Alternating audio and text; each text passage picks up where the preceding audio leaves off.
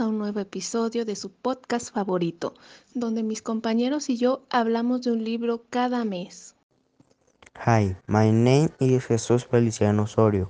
I am 60 years old. I am from Lubianos. I study at EPO 192. I am in the second grade group 1. The book I read was called El hombre que calculaba. I like the book because it's interesting in the way he tells his story and solves problems. Hi, my name is Marely Rubitoribio. I am 16 years old. I am from Lubianos, Mexico, and I am studying at EPO 192. I am in the second grade, group 1.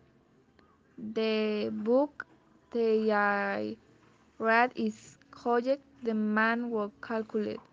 I did not like the book because in most things I didn't understand or find logic as though I do not like mathematics.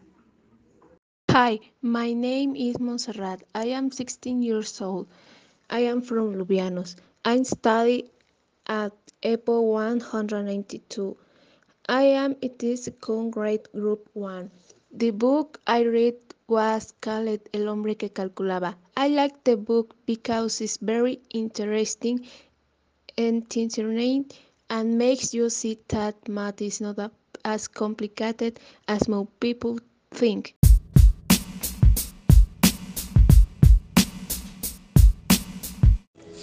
En el capítulo del 1 al 10 es cuando Beremis y el Bagdalí se conocen. Beremis empieza a contarle cómo es que había aprendido a calcular así de rápido, pues Beremis cuidaba un rebaño de ovejas y contaba a diario todas las ovejas, y con el tiempo empezó a contar enjambres de abejas y hormigas. El Bagdalí le dijo que fueran a Bagdad. En el camino encontraron a tres hermanos que se tenían que repartir 35 camellos que su padre les dejó antes de fallecer. Beremis se acercó y los ayudó y salió con un camello para él. Después de llegar a Bagdad, un sey que encontraron en el camino les pagó ocho monedas de oro por los panes que le dieron, ya que él estaba muy hambriento, pues el sey dijo que él iba a dar cinco monedas a Beremis por sus cinco panes y Alá tres por los panes. Entonces Beremí dijo que le tocaban siete y a Ale una, porque le habían dado más que a Alá. Y resultó el problema, Beremis compartió las ocho monedas con el Bagdalí y en otra ocasión cuando llegaron a Bagdad, en la posada la cual iban a quedar, tenían un problema el cual el dueño de la posada no había, no podía resolver. Beremis al, enterarse fue y los ayudó y quedaron muy satisfechos con él, con él, ya que había sido muy justo. Posteriormente, Beremis encontró un señor que tenía un puesto y vio que decía que se vendía por cuatro dracmas. Y a Beremis le llamó la atención porque con cuatro cuatros se podía hacer los números del 1 al 10 solo sumando, restando, dividiendo y multiplicando. Beremis habla de las formas geométricas, cómo resuelve el problema de los 21 vasos y cómo Beremis fue invitado a enseñar matemática a una joven. Pero lo curioso es que durante las clases no puede ver a la alumna. Cuando Beremis va al Lesit, se encuentra con el rencoroso Tará que no confía en el calculista. Posteriormente, Beremis va con el Seik al templo. Cuando están ahí nos empiezan a decir cómo es que todo lo que nos rodea está conformado por números o ciencias, como aritmética, álgebra, etc. Pero todas están en una llamada matemática. Del capítulo 11 al 21 Beremis Amir comienza a darle clases a una joven chica. Le enseña un tanto de la geometría, aritmética, álgebra, mecánica y astronomía, pero sin poder verla. Mientras Beremis y Bagdalí esperaban en el trono la llegada de Nureddin Sarur, entró en la sala un grupo de músicos acompañados de bellas bailarinas gemelas llamadas Iclimia y Tabezán, las cuales eran difícil de distinguir quién era quién. Pero Beremis Amir logró diferenciar a las gemelas bailarinas con tan solo calcular las franjas de sus vestidos.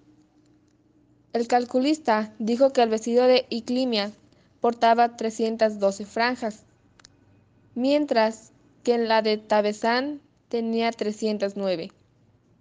Su cálculo fue rectificado por un hombre que contó cada franja y al final el resultado fue la cantidad que Beremis había dicho. Naún ibn Naún era un hombre malo y al ver la habilidad increíble de Beremis intentó hacerlo quedar mal ante el rey, diciendo que sus cálculos que hacía eran de cosas inútiles y que las matemáticas no eran importantes.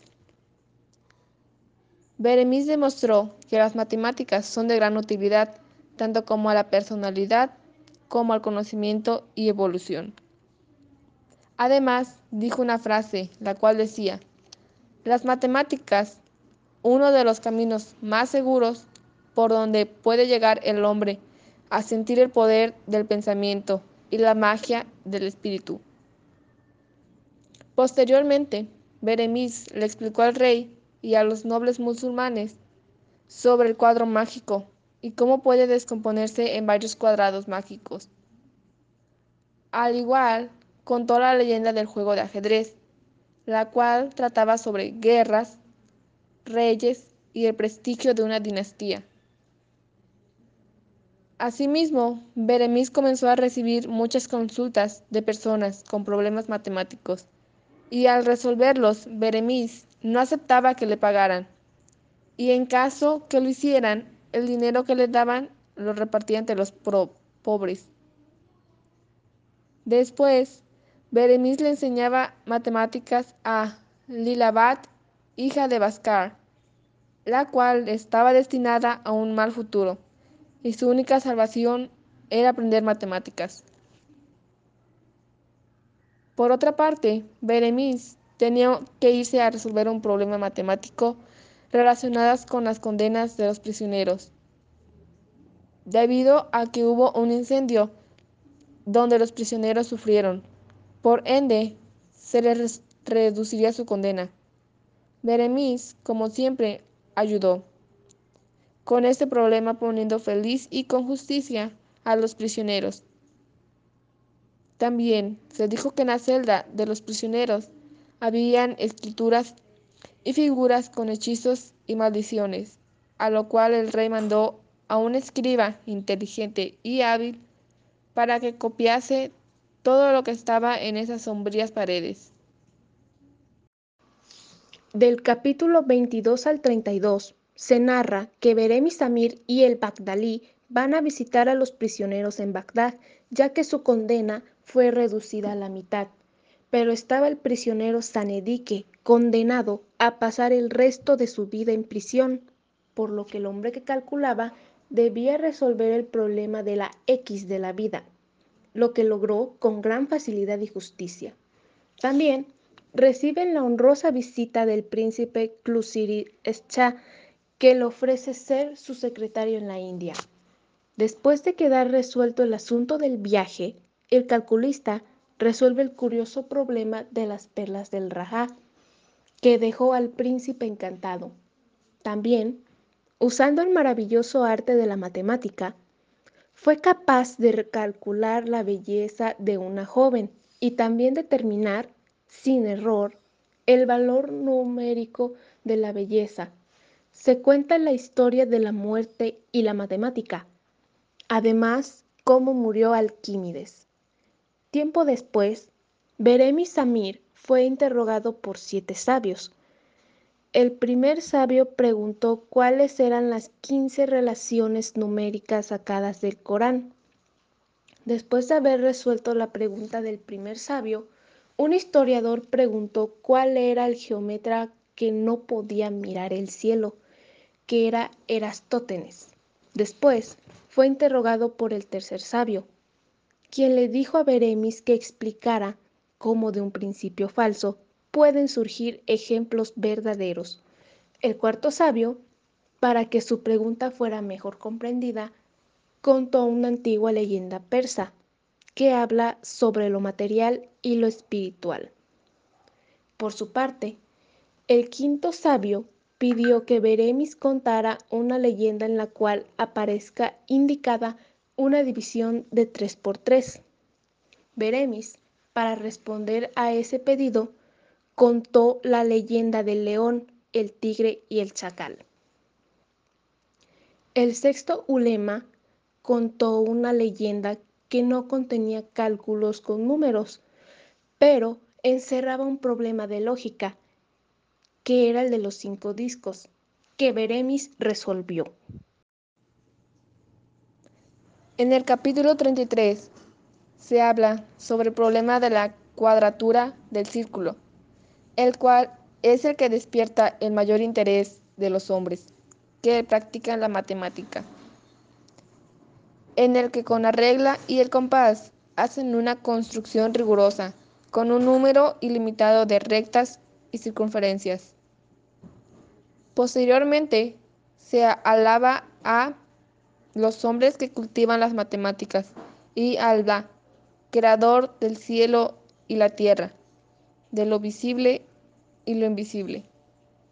En el capítulo 34, ya superadas las pruebas de los siete sabios, el califa al-Multasir le ofreció oro y palacios al calculista, pero él los rechazó, porque lo que él quiere es casarse con la joven Telasim. El califa dijo que no se opondría a su casamiento, pero para poder casarse tenía que resolver el problema de los ojos negros y azules, que el asombroso Beremis resolvió, y así pudo entonces casarse con Telasim. En el capítulo 35 nos habla cuando la ciudad de Bagdad fue atacada por monjes que fueron enviados por Heinz Khan. El Sheikh Iset murió combatiendo junto al puente Solimán y la ciudad de Bagdad, que por 500 años fue el centro de la ciencia y las letras y el arte. Quedó hecha en ruinas y así es como Beremis resuelve el problema de la vida y el amor, sin fórmulas y sin números, ya que se afirma que la verdadera felicidad es vivir bajo la sombra de la religión cristiana.